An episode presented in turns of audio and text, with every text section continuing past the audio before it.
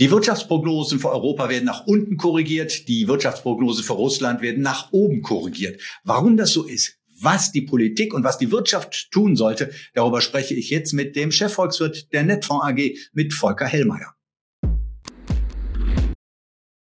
Die aktuellen Wirtschaftsprognosen geben allesamt ein relativ einheitliches Bild und sie zeigen, eine Rezession scheint nicht zu vermeiden. Ein völlig anderes Bild ergibt sich allerdings, wenn wir auf die Konjunkturprognosen Russlands schauen. Und darüber möchte ich jetzt sprechen mit Volker Hellmeier, dem Chefvolkswirt der Netfonds AG. Hallo, Herr Hellmeier. Hallo, Herr Kerscher. Herr Hellmeier, wenn wir uns die Wirtschaftsprognosen Russlands angucken, dann gibt es ein sehr, sehr interessantes und spannendes Bild, nämlich überraschenderweise zeigen diese Prognosen nach oben, beziehungsweise sie werden nach oben korrigiert. Man gewinnt fast den Eindruck, als würde die Wirtschaft Russlands nicht so sehr unter dem Krieg leiden, unter dem Ukraine-Krieg, wie es Europa tut. Ganz im Gegenteil, die russische Wirtschaft scheint sogar davon zu profitieren. Ja, es ist natürlich alles relativ. Wir müssen konstatieren, eingangs der Sanktionspolitik wurden die Prognosen für das Wirtschaftswachstum in Russland zunächst einmal dramatisch nach unten angepasst. Da kursierten Zahlen zwischen minus acht und minus zwölf Prozent. Und seitdem wird Russland latent auch vom Internationalen Währungsfonds nach oben gestuft. Und im Gegensatz dazu wird Europa werden die USA nach unten gestuft. Übrigens, es gibt noch einen Profiteur. Das ist Indien. Die werden dieses Jahr ein Wachstum von 13,5 Prozent haben. Das heißt, es gibt nicht nur Russland als positive Aufnahme, äh, Ausnahme im internationalen Kontext, sondern auch Indien. Aber es ist schon interessant. Wir haben gestern die Prognosen bekommen von der russischen Regierung für die äh, BIP-Daten im laufenden Jahr und im kommenden Jahr. Und sie sind von zuvor minus 4,2 Prozent äh, für die Wirtschaftsleistung im laufenden Jahr auf minus 2,9 Prozent reduziert worden. Wir vergleichen das nochmal mit Ausgangspunkt 8 bis minus 12 Prozent. Äh, eingangs der Sanktionspolitik. Und auch russische Banken, Sperrbanken und die VTB-Banken haben jetzt ihre BIP-Prognosen angepasst, aber die gehen nicht so weit wie die der Regierung. Dort liegen wir jetzt um die minus vier Prozent. Sehr interessant wird es sein, ähm, wenn im Oktober der World Economic Outlook vorgestellt wird von dem Internationalen Währungsfonds. Dort hatte man zuletzt eine positive Anpassung auf minus sechs Prozent für die Wirtschaftsleistung Russlands im Juli vorgenommen. Die wird man weiter anpassen. Hier erwarte ich auch eine Zahl mit einer minus vier. Äh, auf Dezimalstellen will ich mich hier jetzt nicht einlassen. Aber was wir erkennen, ist, dass die Erwartungshaltung im Hinblick auf die Sanktionspolitik bezüglich Russlands nach hinten losgegangen ist, dass man also die innere Stabilität Russlands hier seitens der Sanktionierenden doch weitgehend unterschätzt hat. Was auch interessant ist, eine weitere Entwicklung, nämlich, dass der Import Europas von russischen Industriemetallen seit Anfang des Jahres um plus 70 Prozent gestiegen ist. Kann die Welt nicht ohne die Rohstoffe und Edelmetalle Russlands leben? In der Tat. Wir können Folgendes konstatieren. Bei diesen Militärmanövern äh, läuft es so ab, dass eben Indien dabei ist, China dabei ist und äh, viele andere kleinere Länder auch aus dem asiatischen Raum.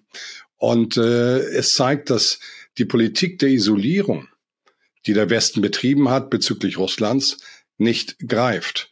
Und ich möchte hier noch mal eins in dem Kontext betonen. Wir leben in einem energetischen Zeitalter. An Energie hängt alles. Ohne Energie geht gar nichts. Und diese aufstrebenden Länder wissen genau um diesen Aspekt. Darum ist für sie Versorgungssicherheit in Energie in ihren weiteren Entwicklungsphasen von enormer Bedeutung. Und äh, von daher gibt es dann eben auch eine unterschiedliche Bewertung der Ukraine-Krise für diese Länder, die auch nicht in ihrer geografischen Nähe sind, fraglos, aber von daher eben eine andere Politikausrichtung, als die wir im Westen haben. Fakt ist am Ende des Tages, wenn wir Kaufkraftparität als Grundlage nehmen, dass 65 Prozent der Weltwirtschaft in etwa eben an der Sanktionspolitik nicht teilnehmen und dadurch für sich Vorteile generieren bei Versorgungssicherheit und Preislichkeit im Einkauf in Russland.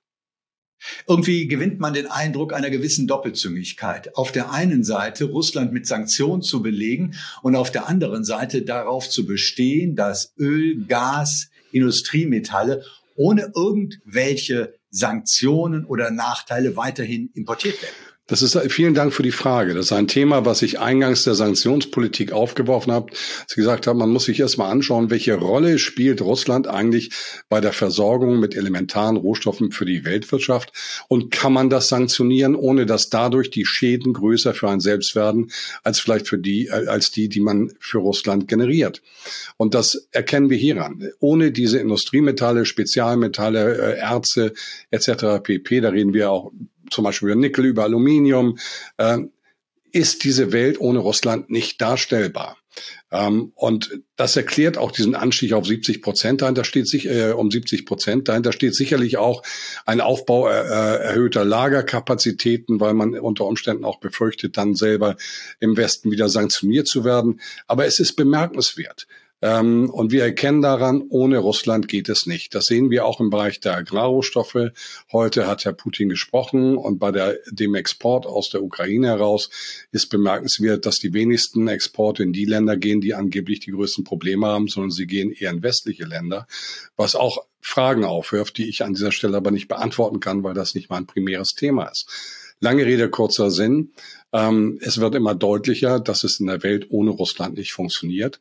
Und es wird immer deutlicher, dass ökonomisch der Westen, die USA und Europa, denn dort gibt es die größten negativen BIP-Prognoseanpassungen, am stärksten am Ende von den Sanktionen betroffen ist. Und wenn Sanktionen anders als am, äh, bei Einführung der Sanktionen eben vollständig anders wirken, einmal auf Russland, die Wirkung wurde überschätzt, und andererseits für uns im Westen, insbesondere in Europa, da wurde die negative Wirkung unterschätzt, dann denken rationale Politiker, die eine, auch eine Verantwortung für ihre eigene Bevölkerung haben, eben sowas in, regelmäßig durch ob diese Politik so fortzuführen ist oder sogar zu forcieren sich.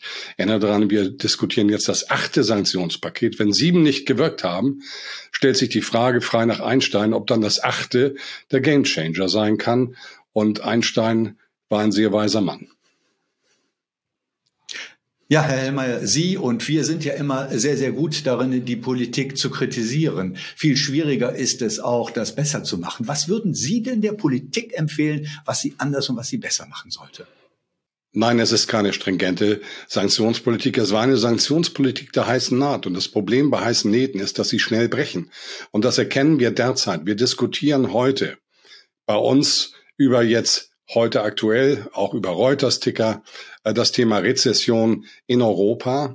Und ich sagte eben, wir leben in einem energetischen Zeitalter. Wer sich freiwillig von Energie oder auch preiswerte Energie abschneidet, verliert Konkurrenzfähigkeit und generiert für den eigenen Wirtschaftsraum, für die eigene Bevölkerung dramatische Nachteile. Und hier möchte ich auch noch mal eins betonen. Es gibt ja durchaus äh, auch innerhalb des Westens unterschiedliche Betroffene. Wenn wir Europa sehen, diskutieren wir über die Themen Versorgungssicherheit und die enorm hohe Preislichkeit. Wenn wir Richtung USA schauen, dann haben wir da den Profiteur aus dieser Situation. Wir haben dort Versorgungssicherheit. Ja, es gibt auch partiell erhöhte Preislichkeit, aber zum Beispiel Gaspreise liegen bei ca. 10 Prozent dessen, was bei uns bezahlt wird.